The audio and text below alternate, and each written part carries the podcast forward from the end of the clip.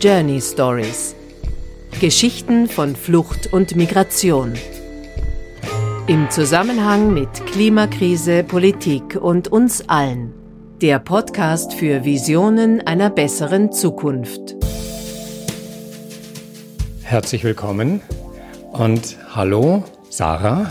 Hallo. Und hallo Livia. Hallo.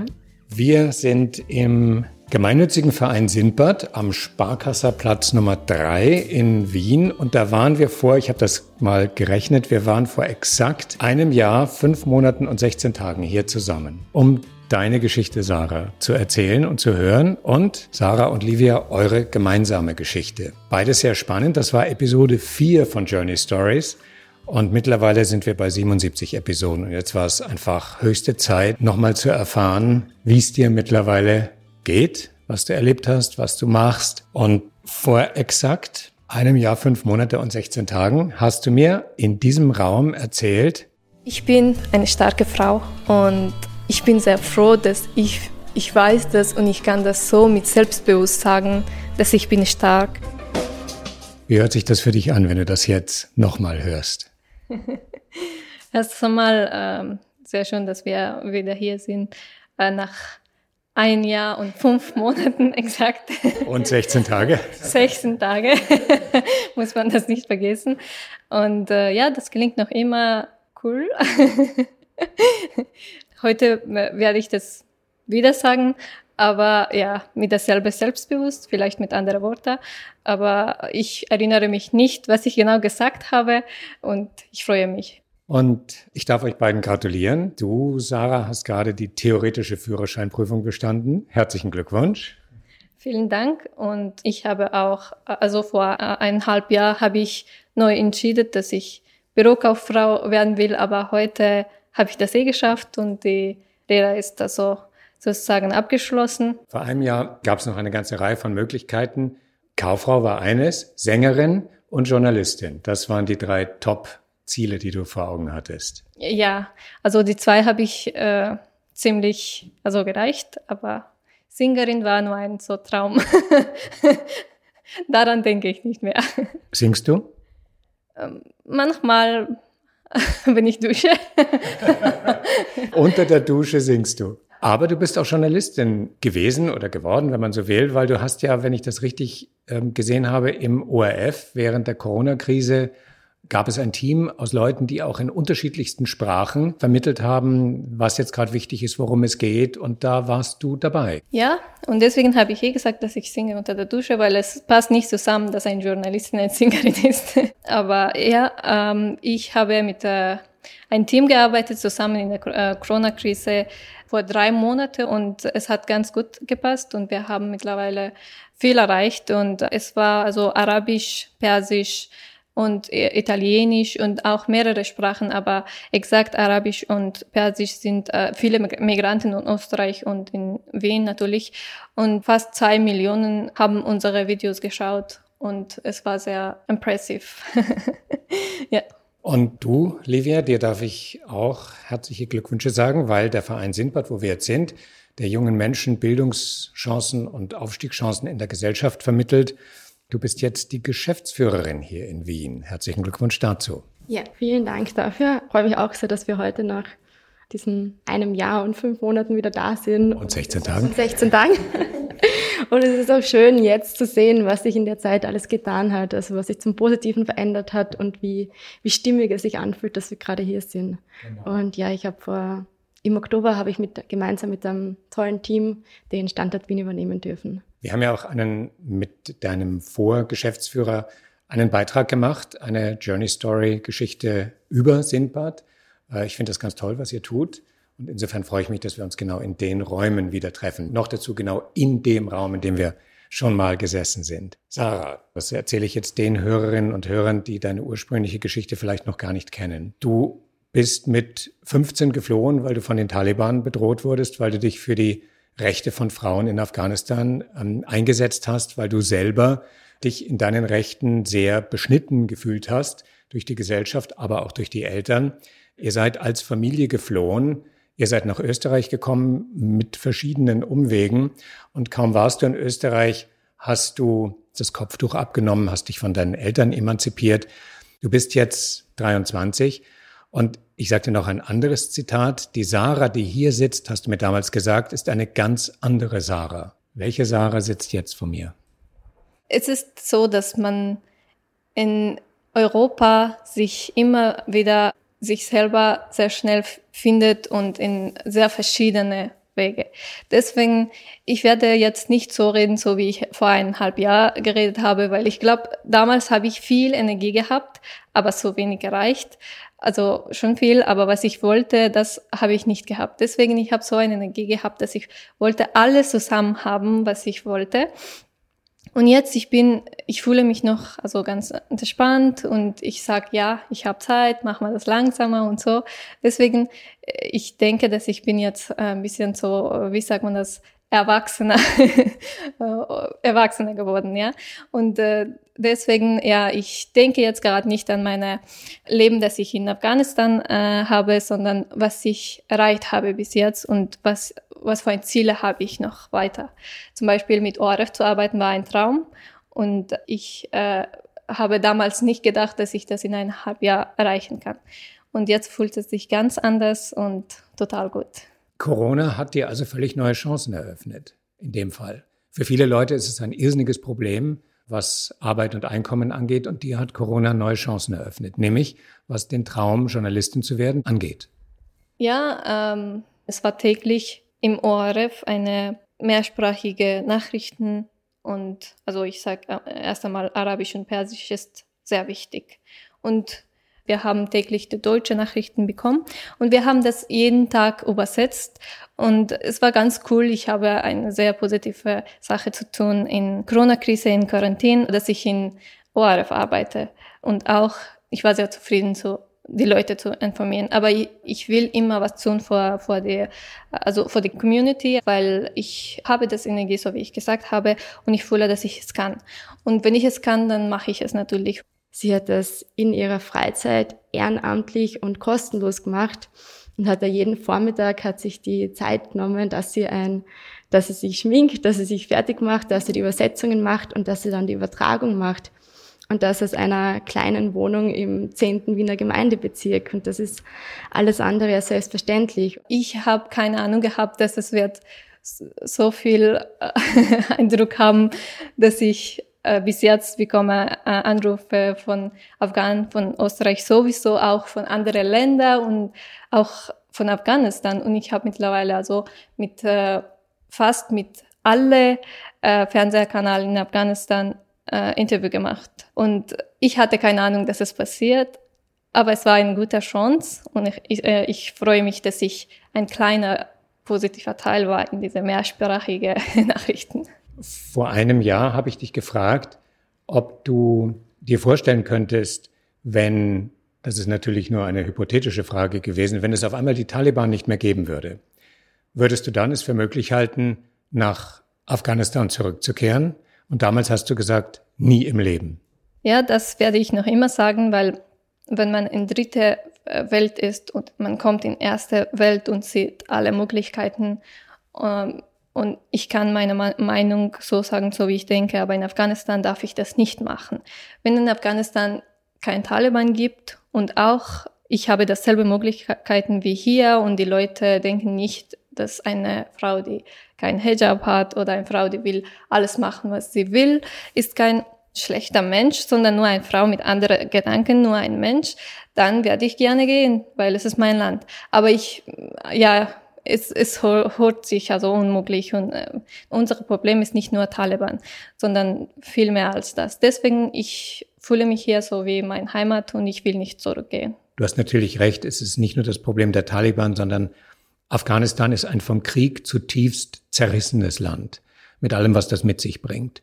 Angst, Verzweiflung und dann noch sozusagen diese alten überkommenen gesellschaftlichen Strukturen. Welchen Eindruck hast du denn von deinem ehemaligen Heimatland? Ja, äh, die Situation ist nicht besser geworden und auch mit der Corona-Krise, also ist ganz schlechter, weil hier können wir zu Hause bleiben und noch immer ganz gut leben. Also es gibt viele Unterschiede, aber wir können überleben. Aber in Afghanistan kann man es nicht machen. Entweder du sterbst äh, in der Straße mit Bombe, Explosion und so weiter oder jetzt mit Coronavirus oder wenn man zu Hause sitzt, dann dann, sie haben nichts zu essen, sie müssen arbeiten. Und äh, sie sagen ja uns, ich habe mit vielen geredet, also warum ist die Situation so? Und es ist selbstverständlich, dass sie müssen arbeiten. Und es ist jetzt noch schlimmer, weil niemand ist in Quarantäne, nicht nur also ein Tag. Und äh, ja, sie denken nicht, dass Corona ist ein, ein äh, großer Thema. Und sie haben eh, ich sage nicht, dass sie recht haben, aber das stimmt, weil äh, wenn man sieht, also die Ex Explosion äh, und die Menschen sterben äh, mit Bombe und so, dann ein, ein kleiner Virus, dass, dass man sieht es nicht und man hat keine Ahnung und nicht so gute Information, dann ja, es, man hat keine Angst in Afghanistan von solchen Virusen und so weiter. Deswegen, ich finde es, dass jetzt ist noch schlimmer geworden und niemand vertraut die, die Krankenhäuser und es gibt nicht gute Möglichkeit vor die Infizierte, ja, ist es ganz schlimm. Das hört sich nicht so an, als ob du sehr viel Hoffnung für dein Land hättest. Leider nicht. Äh, die einzige Hoffnung, dass ich habe, die neue Generation, also ich habe viel Kontakt mit denen. Äh, also ich habe äh, viel Kontakt genommen mit, mit den Leuten, die in Medien sind, die studieren gerade und so weiter. Ja, die einzige Hoffnung sind die, ich denke. Und ja, wenn ich was kann von hier, dann ich bin immer bereit. Wenn du mit den jungen Leuten redest, diese neue Generation, in die du Hoffnung legst, was macht dir Hoffnung? Was ist es an denen? Was sagen sie? Was fühlen die? Was denken sie, dass dir Hoffnung gibt? Also erst einmal äh, die, äh, ich will niemanden beleidigen, aber die äh, unsere alte Leute in Afghanistan sind immer äh, alles abhängig von also Tradition. Aber die neue Generation studieren, sie lernen und sie wissen, dass alles, was hier passiert, ist nicht, es stimmt nicht, das ist nicht in Ordnung. Und sie wollen was ändern.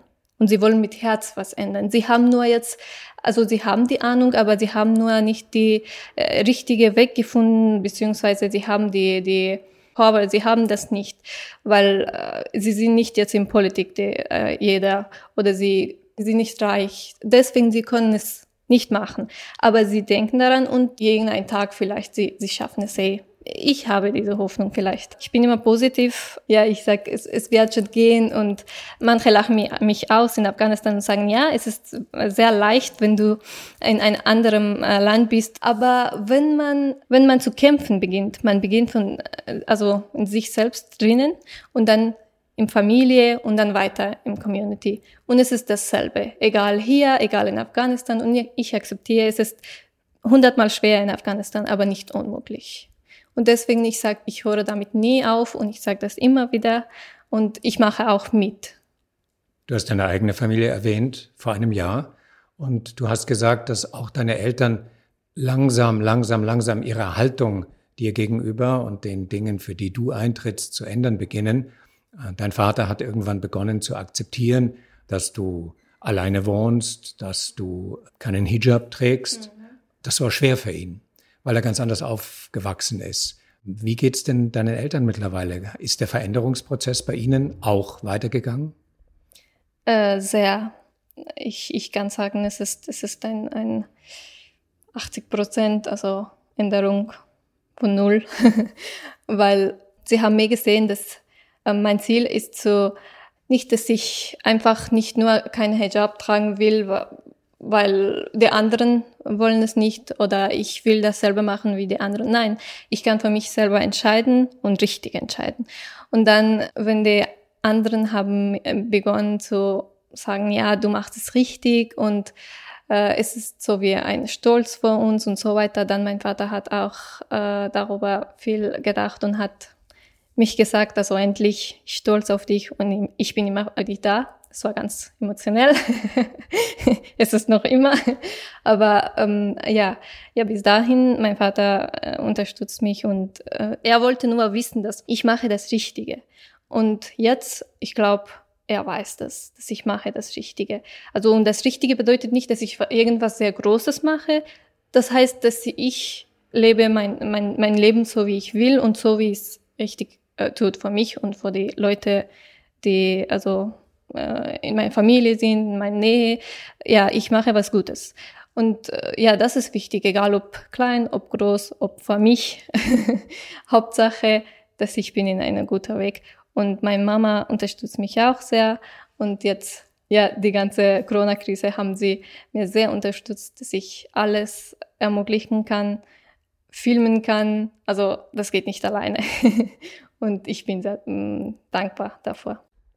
Das klingt wie ein ungeheuer weiter Weg. Und ich kann mich erinnern, Livia, dass du vor einem Jahr ebenfalls erzählt hast, also Sarah und du, ihr habt euch kennengelernt, als du einen Deutschkurs gegeben hast und du hast sie als unglaublich vorlaut empfunden. Ich würde sie nicht als unglaublich vorlaut bezeichnen, aber sie, wär, sie war ein sehr präsenter Mensch damals schon. Und sie hat dem, glaube ich, nicht widersprochen, als du sie darauf angesprochen hast während unseres damaligen Gespräches. Aber du hast dann eben auch gesagt, ihr seid sehr schnell sehr eng befreundet gewesen. Und du bist ja auch in ihre Familie ein- und ausgegangen. Und was die Sarah gerade über den Veränderungsprozess ihrer eigenen Community, also da, wo sie am engsten ist, nämlich in Bezug auf die eigene Familie erzählt hat, das dürftest du ja auch wahrgenommen haben, oder? Ich kann das so jetzt schwer sagen, weil ich in, also ich war zuletzt vor drei Monaten, glaube ich, bei ähm, Sarahs Familie und davor auch schon länger nimmer, weil es jetzt bei mir aufgrund von Arbeit einfach zeitlich nicht, leider nicht mehr so oft möglich war. Früher war ich sehr oft bei ihnen. Das ist eine Art zweite Familie für mich gewesen. Also ich habe mich damals wie heute sehr wohl dort gefühlt und das ist jetzt noch so, als würde man seine eigenen Verwandten besuchen. Und es war von Anfang an sehr viel Herzlichkeit da, gerade bei Sarahs Mutter und ihrem Papa. Aber man hat halt gemerkt, dass sie mit vielen Dingen, die Sarah jetzt macht, ähm, oder die Sarah davor machte, so wie kein Kopftuch tragen, am Anfang noch nicht ihren Frieden geschlossen haben und jetzt können sie halt hundertprozentig dahinter stehen. Das fand ich auch damals bei unserem ersten Gespräch so spannend Ihr habt ja auch sehr viele Erfahrungen miteinander gemacht, über die kulturellen Grenzen hinweg und habt euch gegenseitig bestärkt und gefördert. Wie geht denn eure gemeinsame Geschichte weiter? Wir haben uns 2016 kennengelernt und haben uns damals, ähm, seit damals begleiten wir uns und jetzt leider nicht mehr so, so häufig wie früher. Aber es ist so, so vor einem Jahr, fünf Monaten und 16 Tagen ist Sarah da gesessen. Also sehr, sehr kämpferische junge Frau, eine junge Frau, was sie will und die auch sehr großes Potenzial hat. Und wenn ich sie jetzt sehe, ist es eine Frau, die ankommen ist und ihren Platz gefunden hat und noch und wirklich auf, auf ihrem Weg ist. Und ähm, wir haben, glaube ich, schon sehr viele Stationen miteinander durchlebt. Ich habe Sarah am Anfang als, ich habe sie als, als vorlaut empfunden und daher als jemanden, der weiß, was er will. Aber sie war damals doch teilweise sehr, teilweise warst du schüchtern, Teilweise war sie sich auch nicht sicher, was sie machen soll, ob sie schaffen wird. Und ähm, jetzt sitze ich da und bin zum einen sehr stolz auf sie. Zum anderen ist sie ein, ein großes Vorbild für mich geworden. Ich bewundere sie dafür, wie sie aus allen Situationen immer das Beste rausgeholt hat und wie sie mit diesen wenig Ressourcen, die sie zur Verfügung gehabt hat, trotzdem das Bestmöglichste gemacht hat. Also wenn man sich jetzt allein, wenn man an die Fernsehübertragung denkt, und nebenher hat sie so viele Kurse besucht. Ich glaube, sie hat jeden einzelnen, sie hat tatsächlich alle AMS-Kurse schon gemacht und hat jede Möglichkeit ergriffen, die ihr dargeboten worden ist. Also AMS für die, die das vielleicht nicht kennen, in Deutschland Arbeitsmarktservice, also Kurse, die das Arbeitsamt anbietet. Genau, genau.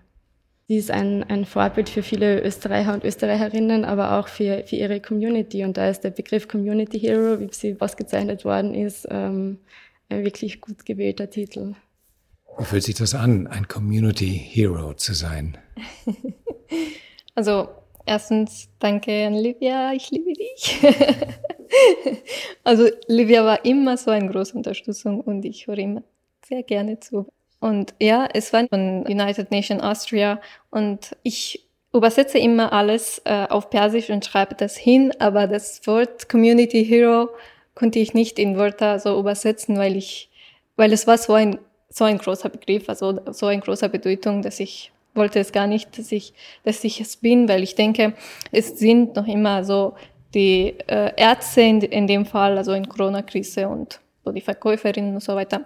Aber sie haben unsere Zusammenarbeit geschätzt und ja, sie haben uns diese nominiert als Community Hero. Wo hast du deinen Platz in Österreich gefunden? Für dich? Am Anfang, wenn ich hierher gekommen bin, habe ich gesagt, ja, ich mache es weiter mit mir selbst, mit meiner Familie und österreichische Community. Aber jetzt, äh, wenn ich denke, also afghanische Community braucht mehr sozusagen Leute, die vor die arbeiten. Und es ist so wie zum Beispiel im ORF eine mehrsprachige Nachrichten und also ich sage äh, erst einmal Arabisch und Persisch ist sehr wichtig. Und es war am Anfang nicht so, mm, manche Österreicherinnen haben es nicht äh, akzeptiert, dass sie, wenn sie die, die Facebook aufmachen, Instagram aufmachen, dann es kommt immer wieder die mehrsprachige äh, Nachrichten, die sie nicht wissen oder sie nicht wollen. Aber ich oder nicht verstehen. Nicht verstehen und man will es auch nicht, weil Amtssprache ist eh Deutsch, man muss es eh lernen. Aber dann haben sie ja langsam verstanden, ja, es ist eh wichtig, weil wenn nur eine Pers äh, Person steckt in, in ein Virus, es ist egal, ob von, von welchem Land dann muss jeder gut informiert sein. Aber dann ein Monat oder sowas haben auch Österreicher uns sehr unterstützt und es war auch in, in Parlament, Baika El Nagashi von Grünen hat es auch eh, äh, gesagt, dass es ist sehr wichtig, Afghanen, arabische Leute auch in diese Community in jeder Position oder in jeder Teil zu, Bereich zu arbeiten. Und ich finde es auch. Und ich finde jetzt meinen Platz als ein Journalisten. Ich will meinen Platz haben auch Jetzt habe ich das in der Afghan-Community, auch in österreichischer Community. Das will ich jetzt weiter so. Jetzt, das wäre das Ziel. Ähm, ich kann mich noch gut daran erinnern, dass ich zu Beginn von Corona bin ich mal spazieren gegangen hier in der Gegend, also im fünften, zwölften Bezirk. Und es war ganz am Anfang, als die Vorschriften sehr, sehr streng waren. Also als niemand äh, alleine, beziehungsweise als man nur alleine spazieren gehen sollte und niemand jetzt abseits von der Familie ähm, rausgehen sollte. Und da habe ich sehr viele Gruppen, teilweise auch von ja, ähm, Personen mit Migrationshintergrund gesehen und habe da damals der Sarah geschrieben, wie es denn ausschaut, ähm, so in der Community, ob da die Information einfach nicht durchgegangen ist, was es sein kann, weil die Nachrichten in erster Linie auf Deutsch waren. Und dann kurz danach hat die Sarah eben den Job im ORF angeboten bekommen und ich glaube, sie übernimmt da, sie hat damals eine sehr wichtige Vermittlertätigkeit ähm, übernommen und das ist auch Teil von dem, was sie, was sie jetzt macht und wo sie auch in den afghanischen Medien eine sehr große und wichtige Rolle übernommen hat, weil die Informationen auch noch gar nicht so da waren. Also sie haben die Sarah teilweise als Expertin gesehen über Corona ähm, und welche Gefahr Corona tatsächlich darstellt.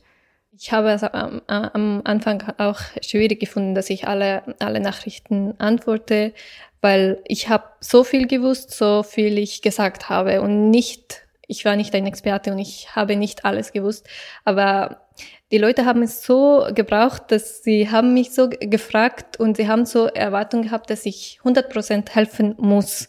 Und äh, ja, es hat sich gut gefühlt und ich wollte helfen, aber für mich war ganz neu, dass so viele Leute wenden sich an mich und fragen mich so oft, dass, äh, wann öffnet sich die Grenze und äh, ich habe zum Beispiel da Probleme und da und alle Fragen, sie haben an, also an mich gestellt und ich konnte einfach nicht, ich wollte einfach nicht sagen, ja, ich weiß nicht, tut mir leid. Ich wollte gerne helfen und das war so eine große Responsibility.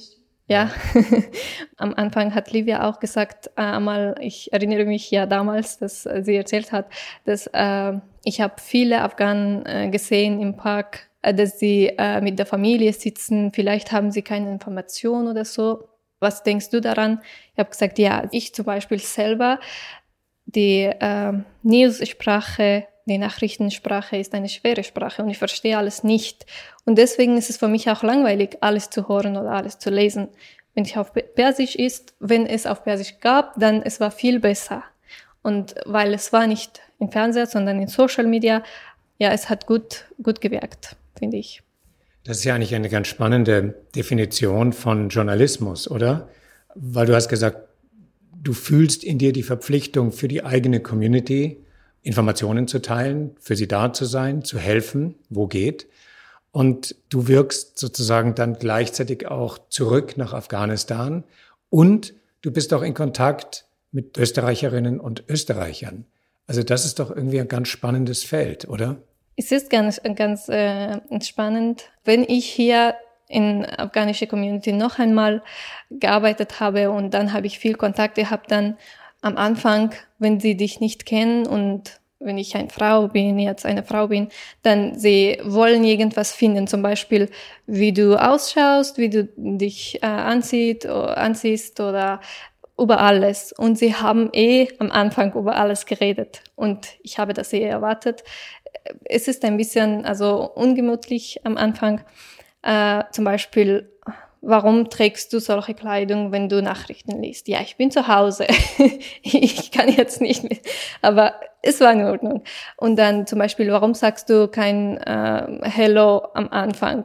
solche kleine Dinge, aber sie wollten irgendwas finden. Und ich habe das Ganze ganz gut, also so gemacht, so wie sie wollten. Und dann jetzt, sie haben mich so viel akzeptiert in ein paar Tagen oder in ein paar ja, Monaten, dass sie mich so viel trauen, dass sie fragen mich, dass äh, zum Beispiel, wie können sie ein Visa antragen? Und alles, was ich sage, sie glauben das 100 Prozent. Und ich, deswegen muss ich das richtig sagen. Und Journalisten mussten das ja, immer richtig sagen. Weil, weil das ist die, eine Eingabe, dass sie, sie immer richtig die Leute informieren. Ich bin keine professionelle Journalistin, aber ich denke. Noch nicht. Noch nicht. Äh, ja, und ich, ich habe so, äh, also diese Kleinigkeiten, dass sie an mich gefunden haben und darüber geredet haben, bis dahin, dass sie mich so viel vertrauen, das war so kurz und dass ich das erreicht habe, das war für mich ganz, äh, ja, ein guter Gefühl. Sehr kurz und sehr intensiv. Und jetzt ist das Vertrauen da. Und was würdest du sagen, was sind die drängendsten Fragen? Was sind die wichtigsten Fragen? Was ist das, was deiner Community am meisten auf der Seele brennt? Ähm, also die äh, Leute, die hier sind, ich habe mehr Kontakt mit denen, weil ich denke, dass ich mit denen äh, am, am meisten helfen kann. Mindestens, ich kann richtige Informationen weitergeben. Und äh, deswegen, also Sie haben immer gefragt, ja, warum machen Sie keine Nachrichten darüber? Zum Beispiel, wir bekommen äh, immer Bescheid von äh, Polizei und dann von Gericht, dass du darfst hier bleiben oder du hast Interview oder die Asylverfahren, sagt man, oder? Was den ja. Asylprozess angeht. Ja. Hm. Man bekommt immer diese, äh, also sch Schreiben und dann mit einem Termin äh, und man geht und redet darüber. Ich meine, das dauert so lange. Wenn man irgendwas falsch macht, dann man kriegt das gleich wenn man sein Auto falsch parkt, dann man bekommt sofort eine Strafezettel. Es dauert nicht drei Monate oder zwei Monate. Warum dann die Leute hier warten drei bis vier Jahre, damit sie nur ein Bescheid bekommen oder sie, sie bekommen nur ein also vor Asylverfahren nur einen Termin, damit sie sagen, nein, sie dürfen nicht hier bleiben? Das klingt sehr komisch. Und das ist, also meiner Meinung nach, ist es gegen Menschenrechte. Weil wenn wir in Europa, äh, Europa sind, wenn wir in Österreich sind, dann wir reden von Menschenrechte. Und es ist ganz gegen Menschenrechte, dass du äh, sagst, ja, Migranten hier, okay. Und dann sie bleiben drei Jahre, vier Jahre und nach vier Jahren, ja, tut mir leid, sie können nicht hier bleiben. Da gibt es ja viele Geschichten von zum Beispiel jungen Menschen, die eine Lehre abgeschlossen haben. Und wenn sie dann anfangen wollen zu arbeiten und auch gewünscht und gewollt sind, dann müssen sie auf einmal das Land verlassen. Ja, das gibt auch. Und sie bekommen diese Lehrstellen sehr schwierig. Sehr. Und äh, ja, ich habe viel gesehen, dass viele ähm, ich will es auch nicht sagen, aber manche, die äh, wollen arbeiten, aber nicht weiß und äh, weiß ich nicht, Schwarzarbeit nennt man das oder sowas, habe ich ein paar gesehen und ich finde es nicht in Ordnung. Warum machen die Leute sowas? Weil sie können nicht hier arbeiten, wenn sie keine äh, Bescheid haben, dass sie also die Zugang zu Arbeitsmarkt haben sie es nicht. Und äh, zum Beispiel, ich habe manche getroffen und geredet mit denen, warum sie äh, verkaufen Drogen. Das ist so ein großes Thema. Und sie haben gesagt, ja, weil wir dürfen nicht hier lernen, wir dürfen nicht hier bleiben, wir wissen von unserem Leben nicht, was passiert mit uns, wir wollen nie, auf keinen Fall zurück und äh, wir können hier nicht äh, zum Beispiel studieren, nichts. Wir haben Deutsch gelernt, Sonst können wir nicht machen. Ich will nicht jetzt vier Jahre nur Deutsch lernen und zu Hause sitzen. Niemand will es. Und ich weiß jetzt, jeder geht, äh, also das ist das, dasselbe Weg, dass wir alle äh, gegangen sind. Aber warum es dauert so lange, das weiß ich nicht. Und das ist die Frage, dass ich immer wieder bekomme. Dass, wann wird darüber gesprochen und wann wird dieses Problem äh, also gelost? Also und ich habe immer gesagt, ja, ich, ich bin Journalistin. Ich kann das zum Beispiel in Medien sagen oder äh, ja, überall. Aber ich will nicht einfach zum Beispiel ein Mikrofon in Hand nehmen und eine Kamera und darüber reden und in einer Facebook-Seite äh, posten. Für mich ist noch wichtiger im ORF wäre es wichtig, wenn ich es darf. Und es ist nicht alles in meiner Hand. Aber wenn ich es irgendwie ähm, weitergeben kann, wenn ich es je, wenn ich die Leute irgendwie informieren kann, wenn ich irgendwie helfen kann, dann gerne, sehr gerne. Und alles, was ich kann, ich kann sagen, du kannst zum Beispiel Diakonie, Caritas oder die Leute, die ich kenne. Es gibt viele Leute, die ich kenne, zum Beispiel Ankommen Wien ist eine große Hilfe für die Leute, die hier wohnen äh, und sie haben Probleme damit. Und auch ähm, Fremde werden Freunde, die Organisationen. Ich kann mit der Leute zum Beispiel kontaktieren und die Nummer geben. Alles, was ich kann, ist das.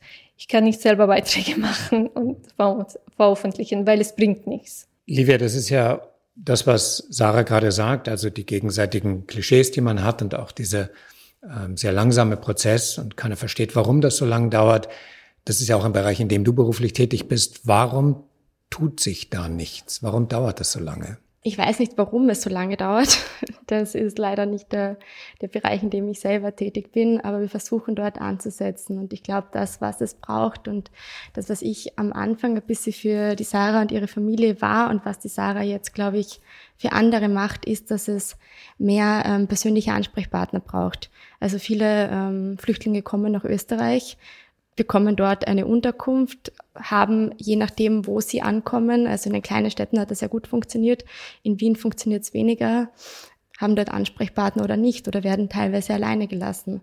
Und jetzt kommt es auf persönliche Kontakte und Beziehungen an, ähm, wie weit man dann in der Gesellschaft integriert wird, wie weit man von Möglichkeiten weiß, ähm, wie weit man diese auch ergreifen kann. Und ähm, da setzt zum Beispiel Sindbad an, in dem Jugendliche einen Mentor oder Mentorin zur Seite gestellt bekommen. Und ich denke, sowas wird es eigentlich für alle brauchen, die, die in Österreich ankommen. Das ist zum einen. Und zum anderen braucht es viel mehr offizielle Einrichtungen. Es muss schneller gehen. Es muss, ich glaube, es sollte auch fairer ablaufen, weil das ist jetzt so ein bisschen ein Informationsdschungel. Gerade diejenigen, die eigentlich, also die österreichischen Behörden sind kompliziert, offizielle Verfahren sind kompliziert und für die, für die es am kompliziertesten ist, äh, für die ist am wenigsten Unterstützung da. Von all den Dingen, über die wir geredet haben vor einem Jahr, Bankkauffrau, Sängerin, Journalistin, geht sehr stark in die journalistische Seite, beziehungsweise eine ganz neue Definition von Journalismus, Mentoring Journalism, sowas in der Art. Also ich habe einen Beitrag darüber gemacht, ähm, über alles, was ich ge gerade äh, äh, geredet habe, über äh, Abschiebung. Und deswegen, äh, wenn ich diesen Beitrag gemacht habe, es hat so viel, äh, so lange gedauert. Drei Monate war ich beschäftigt, weil es, es gab immer wieder was Neues, was ich gar nicht gewusst äh, habe, obwohl ich war auch in dasselbe Weg, also ähm, erste, erstes Mal negativ von, von Polizei und dann zweites Mal haben wir Gott sei Dank das Bescheid bekommen. Aber trotzdem, es war ganz neu alles. Zum Beispiel, wir waren in Dreiskirchen und dort habe ich mit also im, im Erstaufnahmelager in Österreich, wenn Geflüchtete nach Österreich kommen, dann kommen sie nach Dreiskirchen. Ich sage das nur für Leute, die das nicht kennen. Und das ist ein Erstaufnahmelager. Ja. Und dort äh, war ich äh, wegen dieser Beitrag und ich habe mit verschiedenen Leuten Interview gemacht, auch mit den Leuten, die äh, länger hier waren, auch mit den Leuten, die Fingerabdruck äh, gehabt haben von der anderen Länder und auch mit den Familien. Und bei den Familien war es so schwierig und sie haben gesagt, dass äh, sie warten, also zum Beispiel jeder Nacht, die Polizei kommt und sagt, sie müssen jetzt los. Sie müssen jetzt nach Hause. Und äh, sie, also die Frau hat Depression und konnte nicht reden. Und es war so irgendwie, dass ich mir nicht vorgestellt habe, dass man in so einer Situation auch leben kann. Es ist noch schlimmer. Also in Afghanistan oder in Iran ist die Situation im Land äh, schlecht. Aber hier, also in Traiskirchen, habe ich viele Leute getroffen, die haben Probleme gehabt, Depression gehabt, nur deswegen. Und es ist eh schwierig. Ich kann es mir vorstellen. Und Weil sie keine Ahnung hatten, was mit ihnen sein wird. Ja, und sie wollten nicht auf, nicht auf keinen Fall also wieder zurück. Und äh, ja, und dann äh, habe ich mit äh, in diese Beitrag, also Beiträge soll, sollten mindestens äh, fünf und fünf bis zehn, äh, zehn Minuten sein. Aber dieser Beitrag ist so lang, ich konnte das nicht kürzen, weil es gibt so viele Themen. Und deswegen, ich mische mich so viel ein, weil ich habe mit vielen Leuten geredet, auch persönlich auf Kamera. Ich habe es sehr, sehr interessant gefunden, dass sowas gibt. Und wir müssen was tun, wenn wir können. wenn wir uns in einem Jahr, fünf Monaten und 16 Tagen wieder treffen sollten, wo geht die Reise hin für dich, Livia, und für euch beide? Ich glaube, ich werde immer noch hier sein bei Sindbad und ähm, hoffentlich so meinen, meinen Beitrag für mehr, für mehr Chancengerechtigkeit und Gleichheit in der Gesellschaft leisten können. Wo Sarah sein wird, ähm, stelle ich mir selber sehr spannend vor, weil das schon ein Weg mit sehr, sehr vielen Stationen war, mit vielen Kursen, mit vielen äh, Berufswünschen, aber auch Berufen, die du gehabt hast. Was die Sarah noch nicht erwähnt hat, ist, dass sie jetzt auch ein Praktikum als Bankkauffrau beginnen wird. Da ist auch noch ganz spannend, dass sie ja die Lehre abgeschlossen hat. Das war nur so eine Fünf Monate, genau. Also keine richtige Lehre. Und jetzt hätte sie eine Lehrstelle angeboten bekommen. Ähm, da hatten wir den Kontakt über Sinbad und die waren auch sehr begeistert von der Sarah. Und da ähm, ist dann vom AMS gesagt worden, also vom Arbeitsmarktservice, dass sie nicht starten kann. Jetzt ist ja das Praktikum angeboten worden und dann ist die Frage, wie es da genau weitergehen kann. Aber das sind auch Dinge, die ich jetzt, wo ich mich vielleicht zu wenig auskenne, aber die ich auch nicht verstehe, wenn man sich bemüht, in Frage kommt, ähm, beim Bewerbungsgespräch überzeugt hat und dann trotzdem nicht beginnen darf. Und ja, ich möchte mich auch gern für, ähm, für Menschen einsetzen, die es eben wollen oder vielleicht ähm, bei anderen Menschen, die nicht dieselben Chancen gehabt haben. Also eine Fülle an Möglichkeiten, manche Unmöglichkeiten, aber viele Möglichkeiten. Wo geht deine Reise hin, Sarah, in den nächsten anderthalb Jahren? Ich will gerne auch als Bürokauffrau arbeiten und auch daneben als Journalistin. ich glaube, du bist eine geborene Journalistin. Ja. Wir wissen es beide, Livia, aber sie muss noch ein bisschen überzeugt werden, glaube ich. Die Sarah hat, glaube ich, um einiges mehr Journalismuserfahrung und auch vor der Kamera zu sitzen und Interviews zu geben als ich. Und ich merke, dass sie da ihren Platz gefunden hat und da, glaube ich, auch hingehört. Und äh, ich glaube, sie ist nicht für alles verantwortlich, was in der Community passiert, aber ich glaube, sie könnte eine sehr wichtige und verantwortungsvolle Rolle einnehmen. Ja, manchmal, wenn wenn ähm, solche Themen gibt, dann ich rede immer mit Livia und Livia hat so ein Talent, Secret Talent, dass äh, Livia kann mich sehr gut äh, beruhigen und ich rede über das Thema und äh, sie ist so ruhig. Ich, ich mag das immer, aber du magst das eh wunderbar. Wenn sie redet, ich will nur zuhören, weil sie redet über alles sehr, also clear und ja, Word by Word. ich mag das sehr. Also Livia ist davon überzeugt, dass du eine sehr, sehr gute Journalistin wärst und ich bin davon überzeugt, dass du eine sehr, sehr gute Journalistin sein wirst. Danke, das hoffe ich auch. Und ich mag sehr gerne Komplimente. Aber ja, ich versuche es und ich hoffe, dass ich eine gute Journalistin werde. Okay, dann halten wir an der Stelle fest, dass wir in einem Jahr und fünf Monaten und 16 Tagen uns wieder treffen und dann erfahren, ob das alles so sein wird. Herzlichen Dank, Livia. Hat mich total gefreut, dass wir uns heute wieder gesehen haben. Danke dir. Vielen Dank, mich jetzt auch sehr gefreut. Und herzlichen Dank, Sarah.